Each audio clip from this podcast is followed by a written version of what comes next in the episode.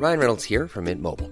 With the price of just about everything going up during inflation, we thought we'd bring our prices down. So to help us, we brought in a reverse auctioneer, which is apparently a thing. Mint Mobile unlimited premium wireless. Ready to get 30, 30, bit to get 30, bit to get 20, 20, 20, bit to get 20, 20, bit to get 15, 15, 15, 15 just 15 bucks a month. So, Give it a try at mintmobile.com slash switch. $45 upfront for three months plus taxes and fees. Promo for new customers for limited time. Unlimited more than 40 gigabytes per month. Slows. Full terms at mintmobile.com. Dieser Trick, der arbeitet wirklich, wie du es gesagt hast, der arbeitet mit dem, mit dem Guten in dir. Der funktioniert vielleicht bei manchen Leuten gar nicht. Es kommt drauf an, Ja. bei wem die Masche dann am Ende auf der anderen Seite landet. Ob das jemand ist, der sagt, ey, hart wie Stahl, ich lass mich da, ich gebe nicht klein bei, kannst da sagen, was du willst. Oder eben jemand von der Sorte, oh shit, ich fange direkt an, den Fehler bei mir selber zu suchen. Und natürlich möchte ich dieses Problem aus der Welt schaffen. Tierfreier Nichtraucherhaushalt. Der Podcast über all die Dinge, die im Internet passieren, wenn zwei Menschen Geschäfte miteinander machen. Ihr sollt euch auf die Sockenmarmel verkaufen, verkaufen, verkaufen. Ihr sollt eure verdammte Großmutter verkaufen. Eure Seele sollt ihr verkaufen. Verkaufen, verkaufen. Efter, was ist heute für ein Tag? Ein schöner Tag, um nicht gescammt zu werden, würde ich sagen. Und damit herzlich willkommen zurück zu Tini Raha. Und zwar mit einer Folge, die auf einer anderen Folge aufbaut, die wir schon gedroppt haben, sag ich mal. Die große Ratgeber- und Scammer-Folge hat bei euch draußen für viel Aufsehen gesorgt. Wir Ja. haben sehr viel Feedback gekriegt. Ja, also, Vor allem du auch, um es Marcel. mal, um's mal auf den Punkt zu bringen, die Folge ist eingeschlagen wie eine Bombe. Das hat sehr, sehr viele Leute bewegt und sehr, sehr viele Leute haben auch noch viele, viele Fragen darüber gestellt. Und deswegen haben wir gesagt, wir greifen das nochmal auf, aber nicht wie letztes Mal, wo wir gesagt haben, ey, wir erklären euch jetzt hier einfach eins zu eins die Scams, sondern wir haben euch gefragt, was habt ihr so erlebt bei Kleinanzeigen? Was kennt ihr so für Scams, die euch schon mal selber über den Weg gelaufen sind? Und ich habe da heute ein paar Stories mitgebracht von ähm, Aus dem echten Leben. aus dem echten Leben von Zuhörern von uns. Echte Betrügereien. Also man hört heute sogar tatsächlich mal Leute außer uns. Ist das nicht toll? Da freuen Oh, wir haben unsere ersten Gäste quasi digital. Quasi. Genau, die werdet ihr nachher hören. Die werden euch erzählen, was ihnen so selber widerfahren ist. Und dann werden wir mal drüber sprechen, in welche Kategorie das fällt und wie man sich davor schützen Am besten kann. schützen kann. Genau. Was wir ja in der letzten Folge auch schon gesagt haben, wo es um die Scams ging, war, es gibt ja unfassbar viele Wege, gescammt zu werden. Und wir haben ja letztes Mal so drei, vier Klassiker genommen. Aber ich habe damals ja schon gesagt, es gibt ja noch viel, viel mehr Wege. Und wir werden heute alles wieder neue Scam-Methoden kennenlernen, die wir jetzt in der letzten Folge nicht dabei hatten. Und ich kann auch jetzt schon sagen, auch wenn diese Folge vorbei ist, wird es immer noch Methoden geben, mit denen man gescampt werden kann. Also keine hundertprozentige Sicherheit davor, dass wir euch davor schützen können. Aber wir versuchen einfach so viel wie möglich abzudecken. Genau. So. Und ich habe auch gleich eine Sache tatsächlich mitgebracht, Mhm. die sogar ein bisschen spezieller ist, weil es wirklich nur in einem Segment funktioniert. Und da bin jetzt wieder ich in meinem Element Wohnung. Wer hätte es gedacht? Ich freue mich, dass das so oft vorkommt. Und zwar ist es nämlich so, manchmal ist es ja zu schön, um wahr zu sein. Du scrollst durch Kleinanzeigen durch, du siehst irgendwie eine Wohnung und denkst so, boah, ist die Wohnung geil. Geile Fotos, die liegt in der perfekten Lage in der Stadt, wo du irgendwo was suchst. Und dann auf einmal denkst du dir so, aber es ist wirklich eigentlich zu schön, um wahr zu sein, weil normalerweise würde die Wohnung locker 1000 Euro kosten und die steht drin für 600 Euro warm oder 500 Euro warm. Und dann denken sich viele Leute so, das ist meine Chance. Diese Wohnung muss ich auf jeden Fall haben. Ich muss mir die krallen. Und dann passiert folgendes: Du schreibst jetzt der Person und sagst, hey, äh, ich würde mir die Wohnung gern mal angucken. Ja? Und die Auf Person, Kleinanzeigen Auf Kleinanzeigen, aber, ne? natürlich auf Kleinanzeigen, ja. Und die Person schreibt dir dann zurück, hey, ja, meistens äh, kommt dann eine Ausrede zurück, in der gesagt wird, ja, also ich würde mir voll gern mit dir die Wohnung angucken. Ich kann aber ne, gerade nicht, weil Mein Hamster ist gerade erkältet. ja, mein Hamster ist krank, ich bin gerade im Ausland, ich bin selber krank, so irgendeine random Ausrede wird gedroppt. Dann wird aber gesagt, hey, aber ich habe hier äh, irgendwie einen Kollegen oder ich habe einen Nachbarn, der kann dir die Wohnung zeigen. Ich habe dem Schlüssel dagelassen. So, Mm, ja? Okay, ich sehe schon eine Parallele zu diesem Kurierthema. Ja, also es wird halt gesagt, also ich kann dir die Wohnung nicht zeigen, aber ich habe jemanden, der könnte dir diese zeigen.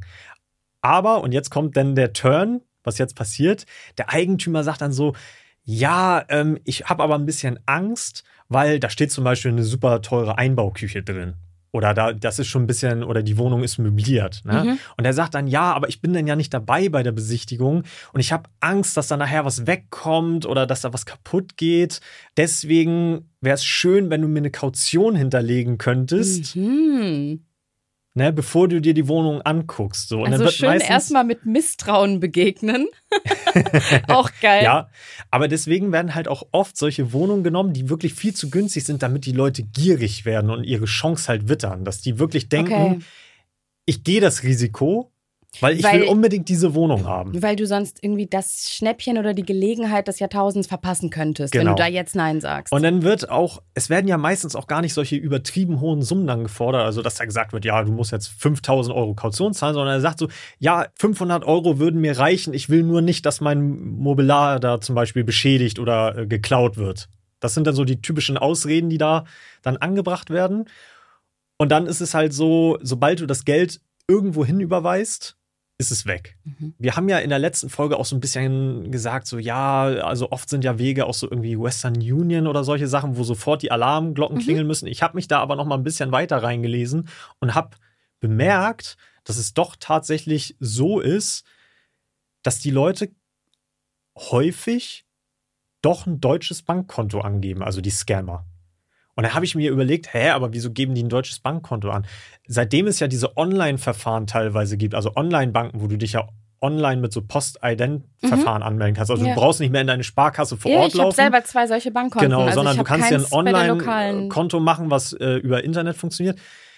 Da haben Scammer wohl Methoden, wie sie es äh, schaffen, zum Beispiel auf Leute, deren Identität sie geklaut haben, zum Beispiel oder im Dark Web, äh, im Darknet gekauft haben, auf dessen Namen zum Beispiel Konten zu öffnen oder sogar teilweise von Verstorbenen. Ah, okay, das bedeutet, es geht gar nicht am Ende darum, dass dieses Bankkonto gar nicht existiert. Dieses Konto gibt es, Ja. aber die Leute sind mit falschen Identitätsnachweisen da Genau. dran gegangen. Richtig. Also die haben quasi ein Konto auf den Namen einer Person eröffnet, die sogar tatsächlich existiert, Mhm. die aber gar nichts von ihrem Glück weiß. So.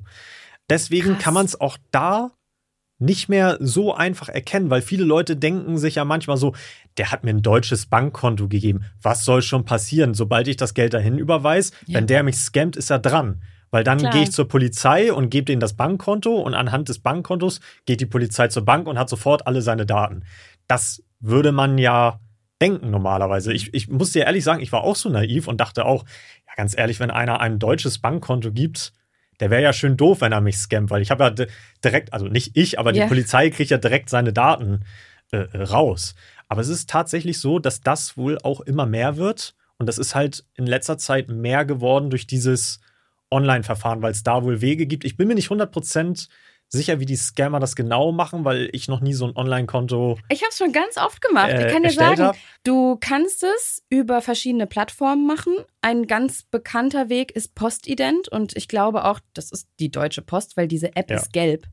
Und also logisch, Ja. das ist so meine kindliche Herangehensweise, das muss von der Post kommen. Dann lädst du dir diese App herunter und dann steht, bevor du da auf Starten drückst, nochmal, was du jetzt alles brauchst. Und dann sagen die, ja, du musst halt ein Gerät haben mit einer Kamera. Hast du in der Regel, wenn du das an einem Smartphone machst. Und äh, dann brauchst du bitte einen Personalausweis oder einen Führerschein. Es sind nur diese zwei Dokumente möglich, weil die haben ja diese, diese schimmernden Muster. Ich weiß nicht, wie die heißen. die Und Siegel, äh, anything. Und Hologramme. dann, dann drückst du und dann steht da irgendwie noch so fünf bis sieben Minuten Zeit oder sowas braucht man. Dann drückst du auf Starten und dann ist da so ein Ladefenster, wo du erstmal nur siehst, dass das sich gerade jetzt aufbaut. Und dann irgendwann bist du wie in einem Videocall. Und in dem Videocall ist dann in diesem Fenster eine äh, Mitarbeiterin oder ein Mitarbeiter erschienen.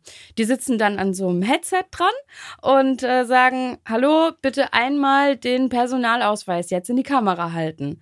Dann äh, hältst du den und du siehst sogar in diesem anderen Fenster, also es sind zwei kleine Vierecke in der App drin, einmal deine eigene Kamera und einmal die des Mitarbeiters.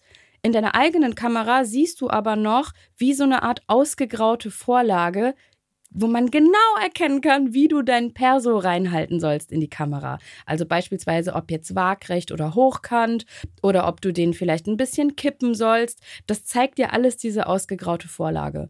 Und äh, der Mitarbeiter guckt dir quasi dabei zu, während Hm. du das machst, ob du da irgendwie bescheißt oder ne, ob du das vielleicht so richtig schnell oder wackelig machst. Ich erinnere mich dunkel, dass ich das mal gemacht habe, ja. Ja, und ich habe in den letzten Jahren habe ich das zweimal gemacht, weil ich zwei verschiedene Konten habe.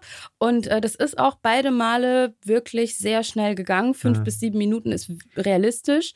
Das war's. Danach wirst Ja. du dann nur noch gebeten, ähm, einmal in die Kamera zu gucken, weil die so einen Schnappschuss dann auch noch von also dir machen. Ich, ich muss fairerweise sagen, wie 100% genau die Scammer das machen, weiß ich nicht, dass sie, dass sie da durchkommen durch das das habe ich mir Post-Ident-Verfahren. gerade überlegt. Aber wir, sind wir mal ehrlich, wir leben jetzt im KI-Zeitalter.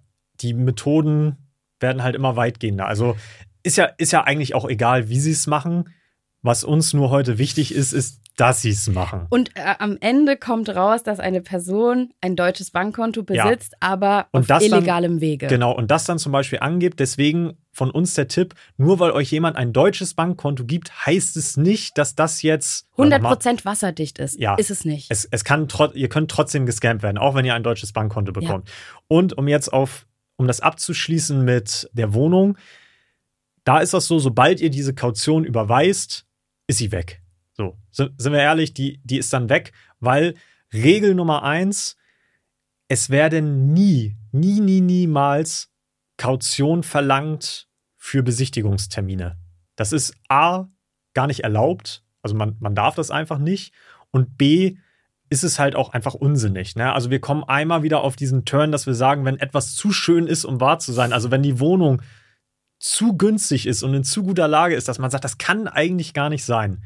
Das ist schon Warnung Nummer eins. Die zweite Warnung ist, manchmal auch einfach mal aus dem Inserat die Bilder nehmen und die einfach mal bei Google Lens, ihr kennt vielleicht diese Suchfunktion, dass ihr über Google Bilder suchen könnt, die da einfach mal reinschmeißen, weil ganz oft nehmen die Scammer einfach irgendwelche Bilder von irgendwelchen anderen Wohnungen, die gerade online sind. So, die kopieren die einfach raus, packen die rein, die suchen sich eine schöne Wohnung aus auf ImmoScout, packen die rein bei Kleinanzeigen und sagen so, hier, das ist die gleiche Wohnung, gleiche Anschrift, aber wir machen mal halben Preis. Kurze Frage. Ja.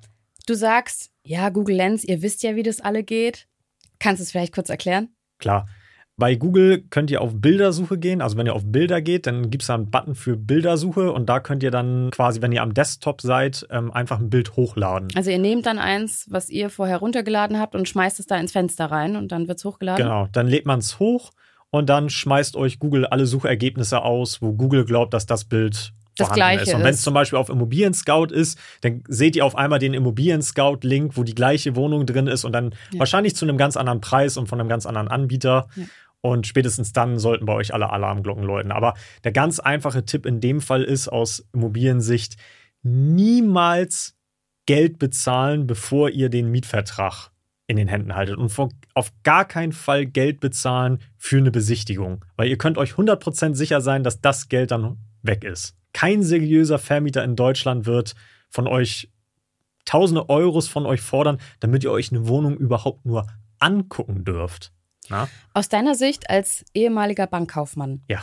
wie hoch ist meine Chance, wenn ich zur Bank gehe und sage, "Ah, Hilfe, ich war ein bisschen doof. Oder mir ist halt, was heißt, ich war ein bisschen doof? Wir haben schon mal gesagt, gescammt werden kann jedem passieren. Ja. Ihr braucht euch nicht schämen, ihr braucht euch nicht dumm vorkommen. Also ich korrigiere mich da jetzt auch direkt selber. Sag's einfach, hey, äh, lieber Bankberater, liebe Bankberaterin, mir ist was Unglückliches passiert. Wenn ich da nett frage, habe ich da eine Chance, dass meine Bank das für mich zurückholen kann? Also ich kann ja mal kurz anteasern, weil das nachher auch nochmal Thema wird. Ah, dann will ich dir nichts Tatsächlich, doch, doch, vorwegnehmen. doch, wir können das jetzt kurz sagen. Ich habe früher in der Bank gearbeitet, so für alle, die es die es jetzt noch nicht wussten. Deswegen kann ich auch ein bisschen was zur Bank sagen, ist auch immer ganz gut. Wenn du eine Überweisung machst und die Überweisung ist raus, Ja. keine Chance.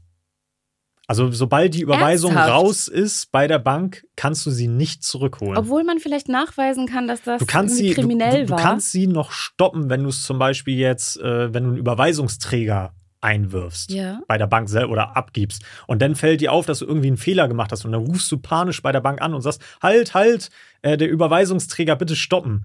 dann hast du noch eine Chance. Aber sobald das im Banksystem raus ist, also dass die Bank quasi den Transfer ausgeführt Mhm. hat, keine Chance, den über deine Hausbank dann wieder zurückzukriegen. Also das Einzige, was man machen kann, ist, wenn du zum Beispiel eine Fehlüberweisung tätigst, also zum Beispiel einen Dreher in der Kontonummer hast, aber das Konto existiert auch. Mhm. Das ist ja auch unglück, unlucky, sag ich mal. Ähm, Und du überweist das jetzt an eine andere Bank, aber auf ein falsches Konto, dann kannst du bei deiner Bank eine Anfrage stellen. Die setzen sich dann mit der anderen Bank in Verbindung und sagen, hey, guck mal, hier ist eine Fehlüberweisung äh, Ja. gelaufen. Informier mal bitte den Kunden von dir, dass er da Geld gekriegt hat, dass er das wieder zurücküberweisen soll. Ja, dann bist du aber quasi in dem Moment erstmal auf Kulanz angewiesen, dass der Typ das dann macht. Also die Bank von dem nimmt denen dann nicht das Geld wieder weg. Na? Also Voll gemein, nicht, oder? ja, du du bist dann erstmal auf Kulanz angewiesen, dass der sagt, der es bekommen hat, okay, ich schicke dir das wieder zurück. Und wenn er das nicht macht, dann musst du halt wirklich so über diesen zivilrechtlichen Weg Okay. äh, gehen und sagen, hey, ich zeig den an, der hat Geld von mir gekriegt, das hätte er gar nicht kriegen dürfen und jetzt weigert er sich, mir das zurückzugeben. Dann hast aber wieder diese ganze Juristerei an der Backe. Das ist Ja. natürlich auch wieder Mhm. nicht so schön, sagen wir mal. Ne? Aber sobald es raus ist, ist es raus. Okay. Na gut. Gut. zu wissen. Ja, wir haben noch einen anderen schönen Punkt, den, Den darf ich erklären? den du uns jetzt erklären möchtest. Okay, also das ist jetzt wieder so ein bisschen so ein, wie so ein Dreiecksbetrug, bei dem man sich im Kopf was vorstellen muss. Vielleicht machen wir auch im Nachgang noch mal so eine kleine Grafik, um diesen Fall besser zu skizzieren. Es geht, hat er, hat er einen Fall, hat er einen Namen? Der Ich hab's, Austauschtrick. ich hab's den Austauschtrick genannt. Wir nennen den jetzt einfach so. Der es ist Austauschtrick. ganz offiziell ist es der Austauschtrick. Also, bei unserem jetzigen Scam fangen wir mal an mit dem Gedanken, die sich die Person macht. Da sitzt jemand zu Hause und denkt sich, ich werde jetzt mit ganz geringen Mitteln an das kommen, was ich eigentlich haben möchte. Wir haben beim letzten Mal ein, ein Handy als Objekt der Begierde äh, gehabt. Wir nehmen jetzt in dem Fall einfach mal eine Smartwatch. Und ich nehme jetzt mich in dieser Geschichte, damit wir da alle die Schritte mitverfolgen können und uns das besser vorstellen können. Ich sitze zu Hause auf der Couch und sage, ich habe richtig Bock auf eine neue Smartwatch. Und die ergatter ich jetzt, indem ich mit einem ganz ungewöhnlichen Schritt beginne. Und zwar, ich besorge mir irgendwo eine defekte. Ich gucke zum Beispiel auf Kleinanzeigen, wo ich eine vielleicht für 5 Euro, man kennt ja immer dieses für Bastler. Ja, Ne, da genau. ist dann so ein riesen fetter Riss im Screen. Zwingenderweise mit Originalverpackung besorge ich die mir. Ich bezahle 5 Euro, krieg die irgendwann per Post zugeschickt, pack die zu Hause glücklich aus und denke mir, yay, Teil 1 ist erfolgreich absolviert und jetzt beginnt der eigentliche Scam. Jetzt suche ich mir online genau das gleiche Modell dieser Smartwatch. Muss also auch natürlich gleiche Farbe, gleiches Baujahr, gleiche Marke, also selbstverständlich, aber in funktionierend. Ich nehme jetzt einfach mal an, der Artikel kostet dann 250 Euro in, in neu und original verpackt. Und den kaufe ich bei dir, Marcel, weil du gerade eine zu Weihnachten gekriegt hast und die auf Kleinanzeigen eingestellt hast. Ich äh, schreibe dich ganz normal an, bezahle über einen Weg deiner Wahl, das ist jetzt erstmal wurscht, und gebe meine Adresse und empfange diese Smartwatch. Packe die zu Hause aus und dann bin ich richtig fuchsig. Ich mache zu Hause ein Foto von der kaputten Smartwatch mit dem fetten Riss, die ich mir besorgt habe. Natürlich auch mit der beiliegenden Originalverpackung. Und ich sage, äh, Marcel, guck mal, was du mir da für einen Schrott geschickt hast. Das Ding ist ja kaputt. Das bist eigentlich blöd. Ich habe dir 250 Euro geschickt. Du fängst jetzt mal besser direkt an, mit mir drüber zu verhandeln, wie wir das lösen. Im Idealfall brechen wir das Ganze einfach wieder ab. Ich schicke dir gerne deine blöde kaputte Uhr zurück und dann kannst du halt gucken, was du damit machst, aber ich will meine 250 Euro zurück. Du in dem Fall, wie reagierst du? Ich denke mir natürlich so, oh Mann, man fängt dann ja an, so an sich selbst zu zweifeln, dass man denkt, so, ist mir das nicht aufgefallen, dass die kaputt war? Oder ist die vielleicht beim Versand kaputt gegangen? Habe ich Man- einen Fehler gemacht hab und habe die zu dünn verpackt vielleicht? Fehler gemacht? Ja, ich kann dir auch sagen, ich kenne das sogar vom Privat, weil genau das ist letztens auch meiner, meiner Verlobten passiert, dass einer gesagt hat, so, nee, der Pullover ist schmutzig, den wir ihm geschickt haben. Ne? Also das war jetzt kein Scam in dem Sinne. Mhm. Äh, ich will den jetzt wieder zurückschicken und mein Geld zurückhaben. Und meine Verlobte ist auch so ein Mensch, die dann gesagt hat, ich will auf gar keinen Fall Probleme mit irgendwem in meinem Leben haben. Ja, ja, ich gebe dir sofort das Geld zurück, schick mir den bitte wieder zurück. Ah, kam der Ja, dann auch wieder an? Der kam dann auch wieder äh, zurück. Ah. Aber es ist in dem Fall so, der, das perfide an dem Trick ist, wir lassen heute mal das Rechtliche so ein bisschen raus, weil jetzt könnte, werden einige von euch sagen, ja, aber ich muss ja ihm nicht das Geld zurückgeben und das ist ein Privatverkauf. Gewährleistung. Gewährleistung und diese ganzen Themen, das lassen wir heute mal raus. Wir können vielleicht anteasern, dass wir da in Zukunft wahrscheinlich auch noch mal eine Folge drüber machen werden, wo wir mal so speziell auf diese ganzen Rechtsthemen bei Privatverkäufen und eingehen. was muss eigentlich drinstehen und warum muss das Genau. drinstehen und an was muss man sich halten? Das wollen wir aber heute, weil das würde den Rahmen jetzt sprengen. Das lassen wir heute mal raus. Aber ihr fühlt das vielleicht selber, weil viele Menschen sind so und denken so, oh Gott, ich habe den Fehler gemacht. Ne? Und denen ist das dann unangenehm in dem Moment und denken so, oh nein, was, was, habe ich getan? Ich habe dem armen Typen was Defektes verkauft und der hat mir so viel Geld dafür gegeben. Das müssen wir jetzt irgendwie regeln oder ich gebe ihm wenigstens einen Teil von dem, von dem Geld wieder zurück. Weil der andere könnt ihr euch vorstellen, der wird jetzt nicht so nett fragen und sagen so, hey, ja, kannst du nicht irgendwie, sondern der wird versuchen, Richtig richtig, Druck Druck, machen. auszuüben und wird euch ein richtig, richtig schlechtes Gewissen einreden und wird wahrscheinlich auch mit solchen Sachen kommen wie, ich hole jetzt einen Anwalt und du wirst schon sehen, was du jetzt davon hast. Ich würde das an deiner Stelle jetzt sofort mir das Geld zurückgeben, weil mit dem Anwalt wird sonst richtig teuer. Ja. Da wird natürlich ordentlich Druck aufgebaut. Und man kennt das ja, wenn man dann in so einer Situation ist, will man das dann ja möglichst immer versuchen zu lösen, ohne jetzt große Konfrontation und denkt so, ja, okay, vielleicht mache ich es dann so, dann gebe ich ihm den, halb, den halben Preis äh, wieder zurück. Oder ich nehme Oder es du ganz lässt zurück. dich wirklich kleinreden und Ja. ich schick dir diese kaputte Uhr zurück. Ja, Und dann habe ich meine 250 Euro wieder, mache mich aus dem Staub und Ja. habe mir dann eben für diesen kleinen Preis für 5 Euro eine völlig nagelneue oder was auch immer gut erhaltene Smartwatch äh, besorgt. Genau. Und dieser Trick, der arbeitet wirklich, wie du es gesagt hast, der arbeitet mit dem, mit dem Guten in dir. Der funktioniert vielleicht bei manchen Leuten gar nicht. Es kommt drauf an, Ja. bei wem die Masche dann am Ende auf der anderen Seite landet. Ob das jemand ist, der sagt, ey, hart wie Stahl, ich lass mich da, ich gebe nicht klein bei, kannst da sagen, was du willst. Oder eben jemand von der Sorte, oh shit, ich fange direkt an, den Fehler bei mir selber zu suchen. Und natürlich möchte ich dieses Problem aus der Welt schaffen. Und äh, wenn man dann eben Letzteres als Chatpartner vor sich hat, dann greift dieser Trick leider. Wir wären Und- aber nicht Tini Raha, wenn wir euch nicht zeigen, wie ihr euch dagegen schützen könnt. Genau. Wie könnt ihr euch am besten davor schützen? Man muss sich vorstellen, diese Art von Scam läuft natürlich wahrscheinlich eher wieder in einem etwas höherpreisigen Bereich. Ne, einfach damit sich's lohnt, sind wir mal ehrlich. Und wahrscheinlich auch häufig wieder bei technischen Geräten, weil bei technischen Geräten kannst du immer einfach sagen, das geht gar nicht um so Äußerlichkeiten, dass irgendwas verkratzt ist oder ähnliches, sondern du sagst einfach, ist kaputt. Funktioniert technisch einfach nicht. Die Playstation, die du mir geschickt hast, die geht einfach nicht an. Oder sobald die angeht, kommt ein Fehler auf meinem auf dem Monitor. Wie ihr euch davor schützen könnt, ist A, wenn ihr zum Beispiel technische Geräte versendet, dann die bei euch nochmal zu Hause ausprobieren. Vielleicht ein kurzes Video davon Unbedingt. machen. Also ne? ich würde sagen, safe. Safe einfach machen. Kamera aufstellen zu Hause oder Partnerin, äh, als Familienmitglieder. Zeugen, dass man einfach, einen Zeugen bitten, hat. ne? Bitten, hey, nimm dein Handy, film das einfach ganz kurz. Wir machen das hier an und aus. Idealerweise habt ihr vielleicht so eine Kamera, wo noch ein Datumsstempel mit in, in der Ecke mitläuft.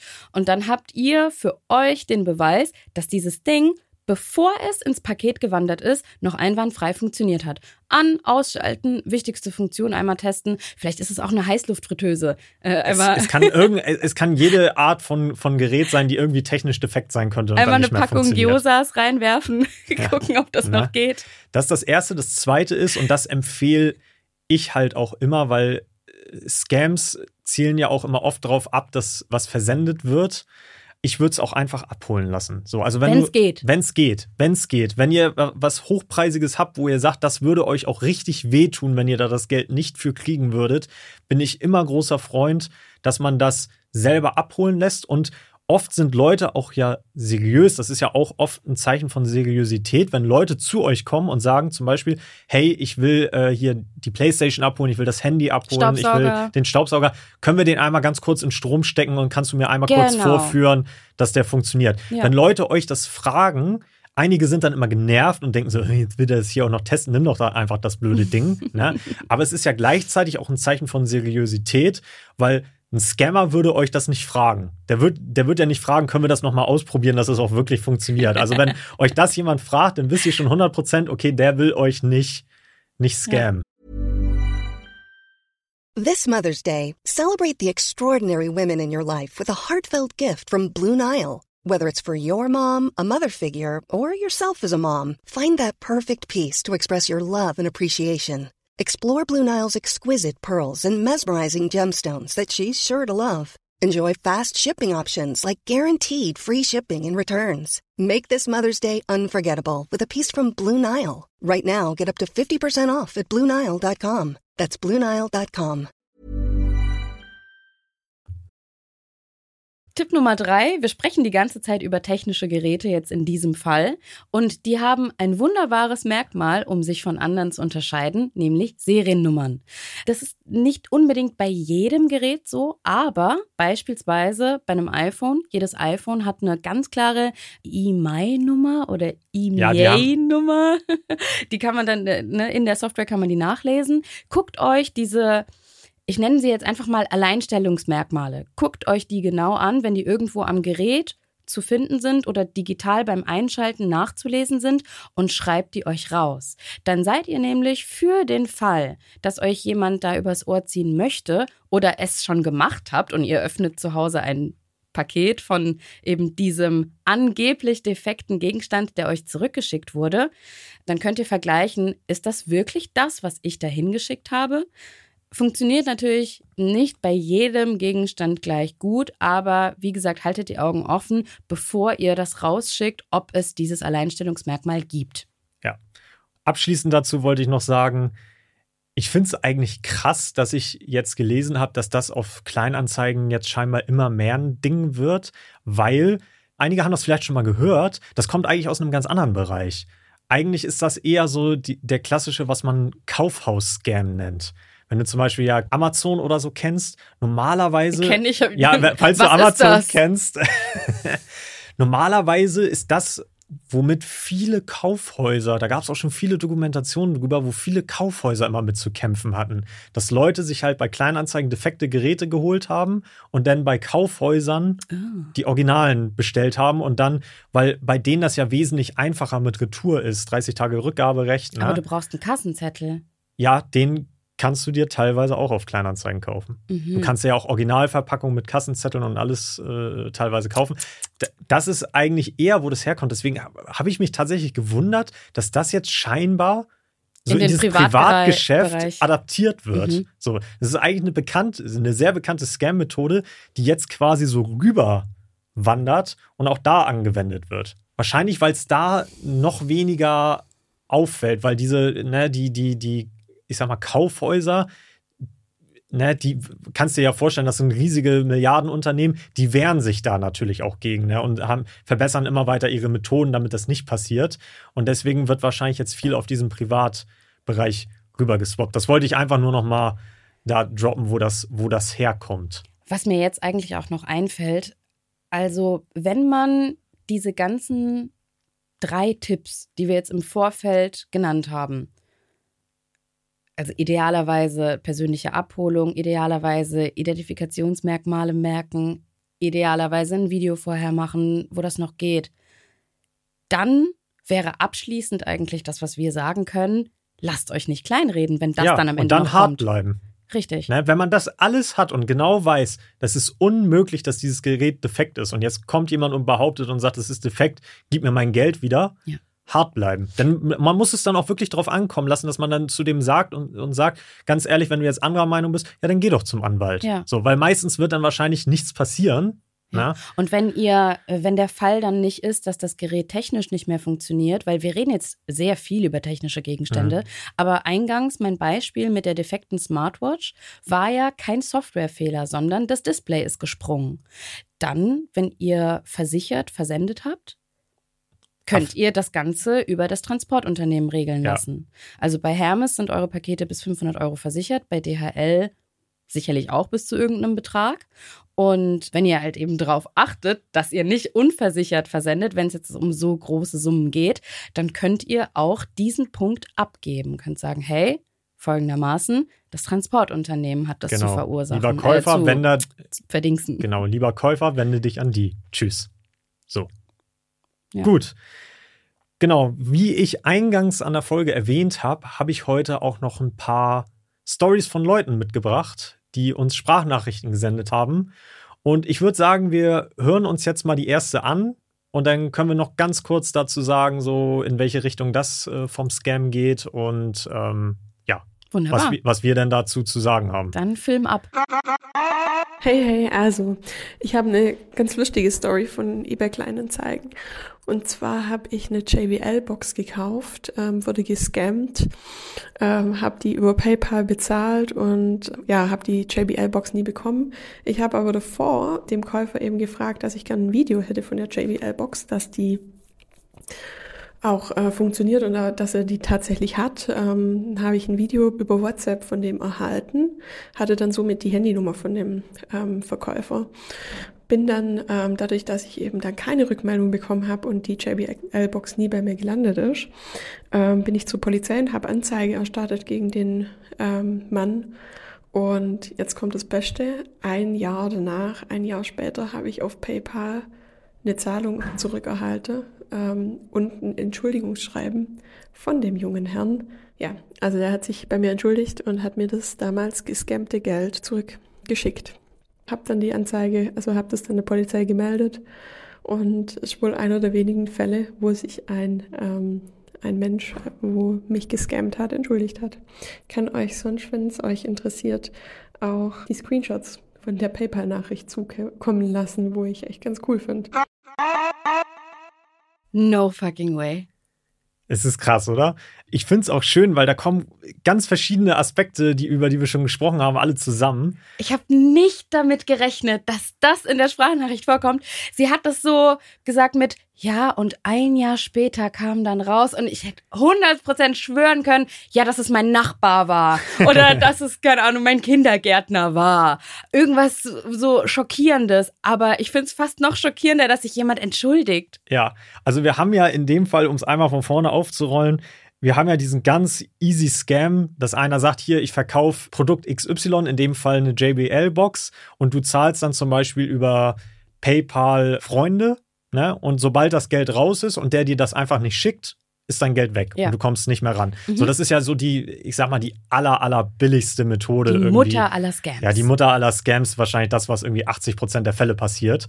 Ich liebe deine Prozentzahlen. Das sind bei dir auch immer Ja, die sind immer 80 random, oder ne? 90 A- 80 oder 90 Prozent. Ja. Aber das passiert, ja, würde ich mal sagen, mit am, mit am häufigsten. Mhm. In dem Fall war es aber so, dass der Scammer nicht sonderlich schlau war, muss man ja fairerweise sagen, weil er hat ja seine Handynummer. Hat er das einfach vergessen? Ich weiß das nicht. Nee, ich habe ja die Entschuldigungsnachricht, die lese ich auch gleich nochmal vor. Unbedingt. Die lese ich gleich vor. Aber ich würde mal eher sagen, das war eher eine junge Person, die Mhm. nicht wirklich drüber nachgedacht hat. Die dachte jetzt so, ich brauche Geld, Ja. so hole ich mir Geld und hat wahrscheinlich erst später realisiert, was für Konsequenzen das vielleicht hat. Also es war jetzt nicht so ein, so ein Serial Scammer, der das irgendwie so hauptberuflich macht, der- sondern der das war so der Nachbarsjunge. Nebenberufliche Scammer. Das war so der Nachbarsjunge mit ich 18. scamme auf 450 Euro Basis. Jedenfalls, ähm, ja, äh, der, der war halt nicht sonderlich schlau, ne? Weil der hat seine Handynummer angegeben. Ich meine, das ist ja schon selten dämlich, ne? Also der hat da wirklich seine private Handynummer angegeben und deswegen war es nachher für die Polizei wahrscheinlich Ein leichtes. easy Ja, going, ja. den ausfindig zu machen. Ne? Ja, dann hat er wahrscheinlich, bevor ihm das, äh, also bevor ihm, sag ich mal, der Arsch auf Grundeis geht, hat er dann wahrscheinlich schnell das Geld dann zurücküberwiesen, dass naja, schnell, ein Jahr. er ein Jahr, aber das ist nicht so schnell. ja, aber sind wir mal ehrlich, wa- wahrscheinlich, wie lange hat das gedauert, bis die Polizei oder bis die Staatsanwaltschaft oder sonst wer bei ihm aufgeschlagen ist? Das wird Ja, wahrscheinlich auch ein Jahr gedauert. Ich glaube auch nicht, dass die Staatsanwaltschaft jemals da aufgeschlagen ist. Er hat Nein. wahrscheinlich so ein polizeiliches Schreiben gekriegt und dann schon direkt eingesehen, dass er da irgendwie missgebaut hat. Ne? Aber ich habe noch nie, noch nie gehört, dass ein Scammer Geld zurückgeschickt hat und sich dann noch dafür entschuldigt. Die Entschuldigung, finde ich, ist das Krasse. Ja. Und die Entschuldigung, wo wir jetzt gerade dabei sind, die möchte ich dir einmal vorlesen. Er hat per PayPal 180 Euro zurückgesendet und hat dann folgende Nachricht dazu geschrieben. Ich möchte mich für mein Verhalten und den dadurch entstandenen Schaden bei Ihnen entschuldigen. Es war reine Dummheit und schlichtweg betrügerisches Denken, was mich trieb. Daher hoffe ich, durch die Rückzahlung immerhin etwas Wiedergutmachung bei Ihnen leisten zu können. Nein. Das ist so heftig. Voll geil. Ja. Ne, ohne jetzt Vorurteile zu haben, aber anhand des Namens würde ich fast darauf tippen, dass es eher eine jüngere Person ist. Okay. So. Ein, einfach anhand des Vornamens, das ist eher so eine, ich, ich glaube auch, wenn so du, Millennial, so ein Millennial-Name. wenn du Profi-Scammer bist, dann achtest du schon darauf, dass du nicht deine Handynummer rausgibst. Normalerweise nicht. Oder? Scamming 101. Bleib anonym. gibt. Ja, das ist wirklich, also es ist wirklich, der hat einfach nicht nachgedacht, der Ja. Junge. Also das war, das war jetzt kein Scammer in dem Sinne, aber ich finde es gut, dass er sich, dass er sich entschuldigt hat. Ich finde, eigentlich hätte er auch noch mal ein paar Euro oben drauflegen können dafür. Ne? Also er hat jetzt einfach die Originalsumme zurückgezahlt. Aber ich meine, ne, ein Jahr war das weg. Aber ich finde es ja gut. Äh, normalerweise wäre ja wahrscheinlich, dass er dann irgendwie sagen würde, ja, hallo, ich habe kein Geld und gibt bei mir nichts zu holen und dann ist das halt so. Und dann machst du ja am Ende auch Nase, ne? Aber wie gesagt, ihr könnt uns ja mal schreiben, falls euch auch schon mal sowas passiert ist, dass ihr sagt, ihr habt von einem Scammer Geld wieder zurückbekommen. Das habe ich wirklich noch nie gehört. Also das finde ich wirklich, wirklich, wirklich krass. Ja, also ich bin über eBay Kleinanzeigen Opfer von einem Betrug geworden. Ähm, das war letztes Jahr, also 2022. Ende des Jahres habe ich einen Badeanzug, einen ziemlich teuren Wettkampfanzug ähm, über eBay Kleinanzeigen gesehen und den halt auch dann gekauft und ähm, ja, lief eigentlich soweit alles ganz gut. Kommunikation mit dem Händler und alles war eigentlich ganz okay. Irgendwann habe ich dem dann das Geld in Vorkasse überwiesen über ganz normale Banküberweisung ähm, und er hat es dann verpackt, das Päckchen, und hat es angeblich verschickt. Dann kam es erstmal lange Zeit nicht. Und dann wurde ich halt hellhörig und habe gedacht, scheiße, ich wurde jetzt halt betrogen von dem. Also das Päckchen wird nie kommen und er hat mich jetzt einfach abgezogen. Habe aber halt noch ein bisschen geduldig gewartet und habe immer wieder rumdiskutiert mit dem und ähm, dann hat er es irgendwie nochmal verschickt, dann hat es wieder nicht geklappt und so. Und ich dachte halt wirklich, der will mich einfach nur verarschen. Ja, der Hammer kommt jetzt dann. Ich wurde dann genau zu der Zeit operiert und habe halt meine Bankkonten nicht im Blick behalten regelmäßig und habe halt nicht gemerkt, dass eine Woche nachdem ich das überwiesen hatte, das Geld, immer wieder ähm, Abbuchungen von meinem Konto ähm, stattgefunden haben. Als ich dann meinen Semesterbeitrag überweisen wollte, 2023, also es war ja im Dezember 2022, als ich dann den Semesterbeitrag überweisen wollte, ähm, war plötzlich halt kein Geld mehr auf meinem Konto. Es waren halt 1500, 2000 Euro, ähm, es war alles weg. Und ja, im Endeffekt kam halt raus, dass ähm, der Mensch, der mir den Badeanzug verkauft hat, der by the way nach drei, vier Monaten dann auch irgendwann angekommen ist, dass der mich quasi ähm, ja betrogen hat, indem er einfach meine IBAN ähm, genommen hat aus der Überweisung und sämtliche Konten auf Deutsche Bahn, Amazon und so weiter unter seinem Namen mit meiner IBAN gemacht hat und einfach random sich dann Sachen kaufen konnte. Und ja, der hat dann auch teilweise ähm, Sachen, die er gekauft hat, weiterverkauft. Ja, wie gesagt, Zugtickets alleine schon im Wert von ungefähr 800 Euro gekauft. Und ja, deswegen, ähm, ich empfehle jedem auf keinen Fall irgendwie per Überweisung sein Geld zu überweisen bei eBay Kleinanzeigen. Außer man kennt die Person persönlich. Oder halt ist jemand aus dem Dorf oder so, wo man halt kennt.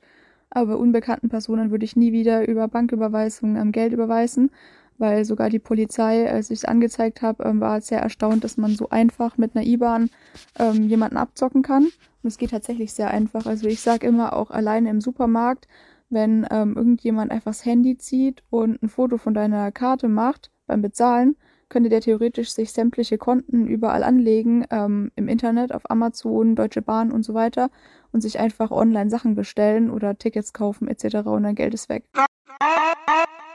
Also, Gut. Ähm, ich finde es erstmal heftig, Ja. dass sie das so lange nicht gemerkt hat. Ja, gut, aber sie meinte ja, dass sie, dass sie im Krankenhaus war. ja. Dann kann es schon mal sein, wenn du im Krankenhaus bist, dass du Besseres zu tun hast, Tag. als jeden Tag auf dein Konto zu gucken. Ja.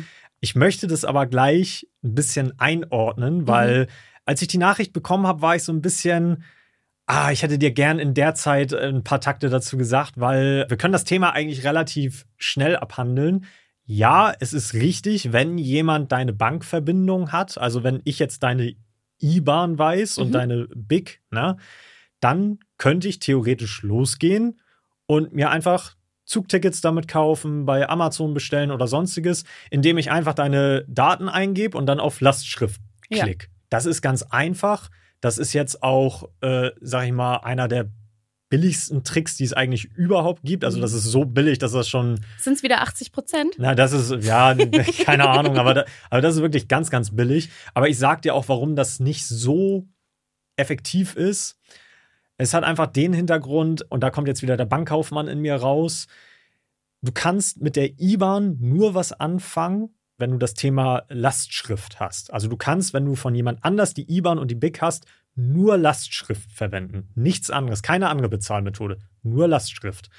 Und bei Lastschriften ist das Thema, wenn ich jetzt losgehen würde und mir ein Bahnticket kaufe über dein Konto, dann siehst du irgendwann bei dir auf dem Konto in den nächsten Tagen hoffentlich, dass du raufguckst und sagst so, hey, Moment mal, da wurden 300 Euro abgebucht, das war ich nicht, das, das kann gar nicht sein, dass ich das war. Und dann guckst du nach und sagst, ich war das 100% nicht, da muss jemand anders meine Kontoverbindung genutzt haben. Mhm. Dann kannst du normalerweise in jedem Online-Banking, kannst du da draufklicken auf diesen Umsatz und dann zum Beispiel einreichen, dass diese Lastschrift zurückgenommen wird. Lastschriftrückgabe. Ich habe den Richtig. Button auch bei mir. Genau, Lastschriftrückgabe, das kann vielleicht auch anders heißen, aber jeder hat die Möglichkeit, gesetzlich, das ist gesetzlich festgeschrieben, acht Wochen lang, nachdem dieser Umsatz auf deinem Konto ist. Ach doch, so krass. Ich dachte Ja. 14 Tage. Nein, acht Wochen. falsch. Es sind acht Wochen im europäischen Lastschriftverfahren, acht Wochen Okay. lang Zeit, diese Lastschrift wieder zurückzurufen. Das heißt, wenn du innerhalb von acht Wochen auf dein Konto guckst und dir das auffällt, dass irgendwas bezahlt wurde per Lastschrift, was nicht von dir ähm, angewiesen wurde, dann kannst du es einfach per Klick wieder zurückrufen, hast das Geld wieder auf deinem Konto plus, plus, du hast eigentlich auch nicht groß den Ärger dann, weil derjenige, der irgendwas gekauft hat, wird das ja nicht auf deinen Namen und deine Adresse gekauft haben, sondern auf irgendwas anderes. So, und dann wird derjenige, von dem das Geld wieder zurückgeholt wurde, wenn das jetzt Amazon zum Beispiel ist, wird Amazon sich dann an denjenigen wenden oder versuchen rauszufinden, wo das hingegangen ist und Anzeige erstatten oder einen Anwalt anschalten, aber gegen diese Person, die das gemacht hat, nicht gegen dich jetzt als Du bist dann erstmal fein raus. Du hast du bist Geld eigentlich zurück. fein raus, wenn du zeigen kannst, hey, ich war das nicht, ich habe einfach die Lastschrift von meinem Konto wieder zurückgerufen, dann bist du eigentlich fein raus und dir kann eigentlich nichts groß. Ich glaube, man wäre ja dann auch noch im Recht, die Person wegen Dokumentenfälschung anzuzeigen, oder? Weil was du ja machst, ist, du gibst dich jetzt als diese Frau aus und du setzt das Häkchen bei, hiermit willige ich ein, dass das SEPA-Lastschriftverfahren von meinem Bankkonto Ja. abgehen darf. Aber, aber das Ist Thema ja ist, illegal. das Thema ist eigentlich, du bist eigentlich nicht die geschädigte Person in dem Sinne. Du, Sondern du hängst da zwar mit drin, aber das das Unternehmen ist ja die geschädigte Person. Weil die auf ihre Zahlung dann warten müssen, weil ich meine wieder zurückhole. Weil die ein Produkt versendet haben, zum Beispiel Mhm. Amazon hat dann was verschickt und dann wird die Lastschrift zurückgerufen Okay. und dann sagt Amazon, wo ist mein Geld? Ja, und dann wird Amazon we äh, Sachen in die Wege leiten, um ihr Mhm. Geld zu kriegen. Das ist dann aber nicht dein Problem in, de in, in dem Sinne. Deswegen, das hätte ich der ähm, damals, also ich weiß ja nicht, wie lange sie nicht auf ihr Konto geguckt hat, aber wenn sie innerhalb von acht Wochen auf ihr Konto geguckt hätte, hätte sie theoretisch alle Umsätze wieder zurückbuchen lassen können und wäre fein raus gewesen aus der Sache. Es ist tatsächlich so, und deswegen war sie dann ja auch bei der Polizei, wenn du das innerhalb der acht Wochen nicht machst, ja, dann wird's tricky. dann ist deine Frist Dann- abgelaufen. dann, dann hast du das Problem, dass du es ja nicht mehr technisch einfach zurückrufen kannst, sondern dann musst du wirklich diesen Weg über Polizei und Anwalt und alles Mögliche gehen. Und dann wird es wirklich schwer, da wieder ranzukommen. Deswegen, Leute, behaltet eure Kontoumsätze im Auge und überprüft immer, ob ihr alles. Sehr gut. Das ist doch ein Habt. greifbarer Tipp. Das Genau. kann auch jeder und jede zu Hause gut nachmachen und um sich hoffentlich dann früher vor solchen Dingen zu schützen, indem man einfach immer ein, ein Auge dafür hat, was gerade auf dem Konto abgeht. Genau. Und eine letzte Nachricht habe ich heute noch für uns. Da wollen wir jetzt auch noch mal reinhören. Echt? Ja, drei Stück habe ich. Hey ho zusammen. Meine Story kurz gefasst. Ähm, ich bin Bankerin. Ich hatte einen Kunden, der in einer küstennahen deutschen Stadt im Norden wohnte oder immer noch wohnt. und ähm, bei eBay Kleinanzeigen ein Boot kaufen wollte. Turns out, war ein Scammer. Und ähm, der doch äh, recht ältere Herr hat das aber nicht bemerkt und ähm, kam dann eben zur Bank, weil er Geld für diesen Bootskauf äh, holen wollte. Ja, und es war dann so, dass ähm, der Schiffskapitän des Bootes einen ähm, Schiffsmakler geschickt hatte, der diesen Kauf abwickeln sollte. Ja, das war natürlich der Geldeintreiber, äh, der Scammer. Wir konnten das aber glücklicherweise ja mit den Filialkollegen vor Ort und bei uns in der Zentrale dann entsprechend aufklären, haben im Gespräch mit dem Kunden gemerkt, okay, das ist auf jeden Fall ein Scam, die dürfen das Geld nicht bekommen. Und ähm, dann haben wir aus der Betrugsbearbeitung heraus Kontakt äh, zur äh, örtlichen Polizeidienststelle hergestellt, haben äh, den Kunden und den Schiffsmakler eben ein bisschen hingehalten, von wegen, ja, es wäre so viel Geld und so, wir müssten das erst für sie zusammensuchen, welche Stückelung er haben will und so weiter und so fort. Haben da also natürlich ein bisschen geflunkert, so dass wir in der Zwischenzeit Zeit hatten, die Polizei in die Filiale zu ordern. Und als der Kunde mit dem Schiffsmakler dann zurückkam, konnte die Polizei den Typen direkt in der Filiale festnehmen. Und der Kunde war am Ende super erstaunt, dass es überhaupt gar kein Boot zum Verkauf gibt. Das äh, meine Story ist immer eine Lieblingsgeschichte, wenn man so von der Arbeit erzählt. Ist halt mega witzig, aber Gott sei Dank in dem Fall auch gut gegangen. Genau, das müssen wir ein ganz klein bisschen auseinanderklabüstern, weil das fand ich, ich fand die Story sehr geil, weil das ist eigentlich der Enkeltrickbetrug, den man ja so kennt aus, aus den Medien, nur auf Kleinanzeigen angewendet. Der Enkeltrick. Ja, der Das ist, Enkeltrick. doch, das ist doch Oma, ich brauche Geld von dir. Ja, genau. Und in dem Fall ist das, dass einer sagt, hier, äh, ich, ich suche mir jemand Älteren, der will mir ein Boot abkaufen, was gar nicht existiert, und ich gehe mit ihm zusammen in die Bank und hole das Geld in Bar. Ohne das Boot vorher gesehen zu haben. Richtig. Es ist so, es ist Das so war eine Art. Mega shady. Ich finde nicht, dass das was mit dem Enkeltrick zu tun hat. Naja, ich denke, aber das wird der gemeinsame Nenner ist nur, dass du eine Person finden musst, die nicht dahinter kommt, dass es total weird ist, das Geld vorher abzuheben, bevor du dir das Boot Ja, anguckst. ich, also ich will jetzt hier keine, kein, kein, kein Oma-Bashing. Gen Generationsbashing veranlassen, aber sind wir mal ehrlich, ich bin mir relativ sicher, dass nur jemand aus der älteren Bevölkerungsgruppe viel Bargeld an jemanden zahlen würde für einen Artikel, den er selber noch nicht mal gesehen hat. So, weil die Tipps für, für diesen Case sind eigentlich ganz, ganz einfach. Ich meine, es ging jetzt um ein Boot. Und ein Boot wird sehr teuer sein. Das wird wahrscheinlich irgendwo in einem fünfstelligen Bereich gelegen haben. ja, bestimmt Und deswegen, über 50.000, oder? Deswegen, deswegen waren die ja auch zusammen in der, in der Bankfiliale, weil in der Bankfiliale, du musst ja dir erstmal so viel Geld da holen. Ich kann dir ja auch als Bankkaufmann erzählen, du kannst nicht einfach so in eine Bank gehen und sagen, hallo, ich möchte mal eben 50.000 Euro haben. Normalerweise musst du das vorher anmelden und normalerweise musst du dann auch ein bisschen warten, weil die nicht einfach 50.000 da im Bar irgendwo rumliegen haben bei ebenso. Die müssen das manchmal auch erst in die Filiale überhaupt bestellen. Wie viel so. hat man so in der Bankfiliale? Oh, ich weiß gar nicht, ob ich sowas erzählen darf. so bankgeheimnismäßig. Kannst du so Finger hochheben? ähm, fragst du einen Freund. Also ähm, es, es gibt etwas, das nennt sich, das nennt sich BBA. Das sind meistens diese Geräte, die vorne, wenn du in eine Bankfiliale stehst, die haben da meistens so ein Gerät, die tippen was im Computer ein und dann kommt aus diesem Gerät Geld raus, was sie dir dann in die Hand drücken. Und in diesen BBAs nennt man die, sind so, ja, meistens so um die, glaube ich, 10.000 Euro drin, weil die sind auch nur bis zu einer bestimmten Summe versichert. Mhm. So. Und meistens gibt es dann noch ein Safe, also in vielen Banken Mhm. gibt es auch Safe, da liegen dann noch Barreserven und Gold Ja. und sonstiges. Es ist von Filiale zu Filiale Okay. unterschiedlich. Ja, ist schon mal gut zu wissen. Na? Ja, also um es mal ganz kurz zu fassen, wie kann man sich vor sowas schützen, ist eigentlich ganz easy in dem Fall. Wenn man etwas wirklich sehr, sehr Teures kauft, A, ich meine, das ist schon dumm, das überhaupt zu sagen, aber guckt es euch erstmal an. So, ne? Also nicht einfach irgendwie ein Haus oder eine Wohnung. Äh, Kannst ja auch eine Wohnung nur auf dem Papier kaufen. Ist ja auch schon Leuten passiert. Die haben eine Wohnung gekauft, die sie selber nie gesehen haben und die hat dann gar nicht existiert. Ja, oder ganz teuren So. Schmuck. Oder Schmuck. Also alles, was ihr noch nie irgendwie selber gesehen habt, niemals auf Kleinanzeigen irgendwas kaufen, was ihr noch nie dann in echt gesehen habt, wenn das wirklich in so einem sehr hochpreisigen Bereich ist. Punkt eins, Punkt zwei, einen Vertrag machen. Ich kaufe doch nicht ein Auto oder ein Boot oder also was wirklich hochpreisiges, was ich nicht mal gesehen habe und dann mache ich nicht mal einen Vertrag. Also du musst ja auch mit irgendeiner Person irgendwie einen Vertrag machen, weil du sagst ja nicht, hier ist ein Boot, hier hast 20.000 in Bar, tschüss.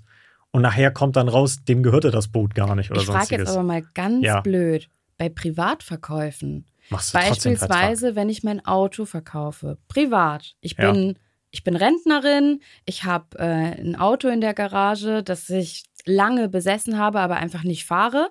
Das ist aber in einem so guten Zustand, dass ich dafür auch noch fünfstellig Geld verlangen kann. Was, was mache ich dann? Und ich sage, ich hätte gerne 20.000 Euro für dieses Auto. auch einen Vertrag machen. Also du kannst es ja trotzdem in Bar bezahlen zum Beispiel, ne? aber ich kann jeden immer nur den Tipp geben, das mache ich auch bei, bei Wohnungen immer, wenn zum Beispiel Leute anderen Leuten die Küche abkaufen. Mhm. Sobald du in so einem sehr hochpreisigen Bereich bist, mach einen Vertrag darüber. So, ne? Das ist, kann ja ganz easy sein, dass man sagt, hier, ich verkaufe das an Person XY, der hat sich das angeguckt, der nimmt das so, wie, wie er es jetzt gesehen hat, ne? Und bezahlt wird so und so, also über, per Überweisung, per Bar oder sonstiges, in dem und dem Zeitraum. Dann und dann ist die Geldübergabe. Einfach nur, damit du das nachher auch nachweisen kannst, Ja, weil wenn es dann irgendwie Probleme gibt Mhm. und du zu einem Anwalt gehst und sagst, ey, ich habe hier ein Boot äh, für 20.000 Ja. In Bar gekauft, ne? Und dann sagst du nachher, ja, das Boot hat gar keinen Motor oder, oder Mhm. irgendwas ganz Elementares äh, fehlt. Dann sagt der Anwalt zu dir, aber ja, ähm, hast du das denn irgendwie schriftlich? Weil der andere wird sagen, nee, nee, ich habe dem äh, beim Kauf gesagt, dass das Boot keinen Motor hat. Ja, Na? ich check's. Der Typ, äh, der mein kaputtes Auto mir abgekauft hat, als es Ja. mir da auf dem Weg nach München abgewrackt ist, der hat das auch auf Papier aufgeschrieben. Das ist mir komplett entfallen. Es war ein ganz einfacher Papierstreifen, da steht drauf, heutiges Datum, ich und dann mein Name, verkaufe mein kaputtes Auto an und dann seinen Namen, dann den Betrag und was in dem Auto alles äh, nicht mehr geht. Ja, das ist auch einfach, das ist, es geht ja eigentlich nur um Nachweis, wenn es danach zu Streitigkeiten kommen sollte. Hm. Wegen, warum auch immer. Ne? Mhm. Dass man nachweisen kann, hey, guck mal, wir beide haben einen Vertrag geschlossen, weil man ist dann ja immer im Zivilrecht unterwegs, ne? also dass zwei Leute sich gegenseitig wegen irgendwas verklagen. Und das hat ja, wegen dann gar Geld. nichts damit zu tun, dass es ein Privatkauf ist. Selbst wenn Es es, ein Privatkauf ist, kann es zu das Streitigkeiten, kann es ja zu Streitigkeiten kommen und deswegen ist es bei, das musst du jetzt nicht machen, wenn du was für 30 Euro verkaufst, das ist natürlich albern. Mhm. Aber wenn du jetzt wirklich sagst, hey, ich verkaufe hier mein Auto für 8000 Euro, Mhm. Ja.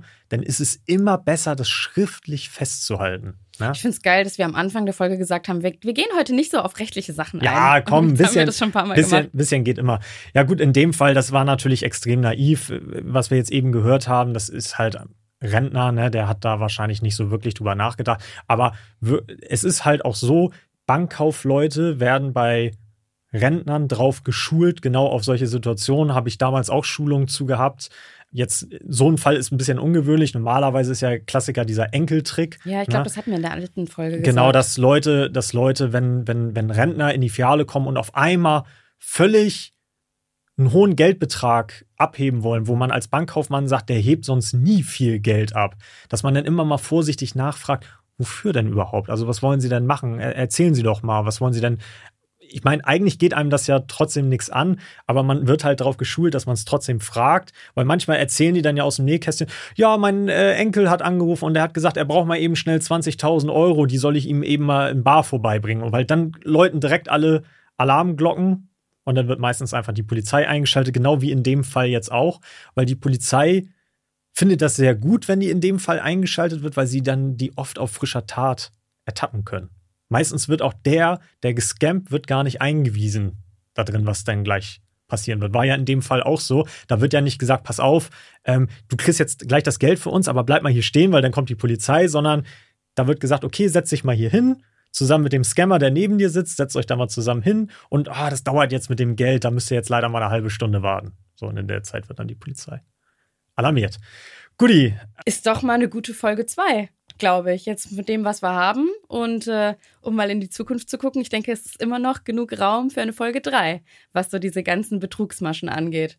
genau, wenn ihr noch irgendwelche Stories habt. Stories für uns habt, schickt uns die gerne auf unserer Instagram-Seite oder in unserer Facebook-Gruppe. Die möchte ich nicht zu kurz kommen lassen, dass wir die auch haben. Auf jeden Fall. Genau. Und was ihr auch machen könnt, gebt uns doch gerne Feedback, wünscht euch eine Folge 3. Ich meine, wir müssen auch keine machen, aber wir haben jetzt diesen, diesen zweiten Teil nur deswegen gemacht, weil es wirklich extrem viel positives Feedback, Danksagungen, Markierungen in euren Stories gab, bei denen ihr wirklich gesagt habt, ey, ihr habt mich bewahrt davor, dass mir da eventuell ein paar, paar Scheine abhanden ja. kommen. Ähm, ehrt uns sehr, freut uns. Deswegen haben wir auch den zweiten Teil gemacht. Wenn ihr Bock auf den dritten Teil habt, sagt Bescheid. Dann kramen wir nochmal ganz tief für euch in den Betrugskisten. Genau. Und was ihr auch gerne machen könnt, was jetzt relativ häufig vorkommt, ihr könnt uns auch, wenn ihr euch nicht 100% sicher seid manchmal, ähm, könnt ihr auch mir, also ihr könnt das an die Tini Raha Seite schicken, ihr könnt das auch bei Best of Kleinanzeigen schicken, einfach mal einen Screenshot schicken, wenn ihr euch nicht 100% sicher seid. Und äh, dann gucke ich da mal kurz drauf und dann kann ich euch hoffentlich dann sagen, ob das ein Scam ist. Aber wirklich in, in, in dem Fällen, was mir Leute bis jetzt geschickt hat, konnte ich direkt auf den ersten Blick sagen, ja. 100% Scam. Machst du dann eigentlich so einen Disclaimer wie ähm, bei den Aktien, dass die Leute sagen, keine Anlageberatung? Gibt es nee, so keine, keine Betrugsberatung. das nicht, aber ich meine, sie können sie es ja trotzdem gerne machen, dann werden sie halt gescammt. So, ne? Ich bewahre ja nur Leute davor, jetzt Geld an den Scammer zu schicken, aber das sind dann wirklich immer diese einfachen Sachen. Ne? So. Also, dann wisst ihr jetzt, wohin mit euch. Ihr findet uns äh, auf Instagram, auf Facebook und wo noch? Auf, auf YouTube, auf äh, TikTok. TikTok, also eigentlich sind wir überall, aber. Überall, at Tiniraha. Tiniraha. Und das war's für heute. Tschüss. Tschüss. Das war Tierfreier Nichtraucherhaushalt mit euren Gastgebern Marcel und Efta. Eine Produktion von Auf die Ohren. Projektleitung und Schnitt Indus Gupta. Sounddesign Milan Fay. Logo Pia Schmecktal.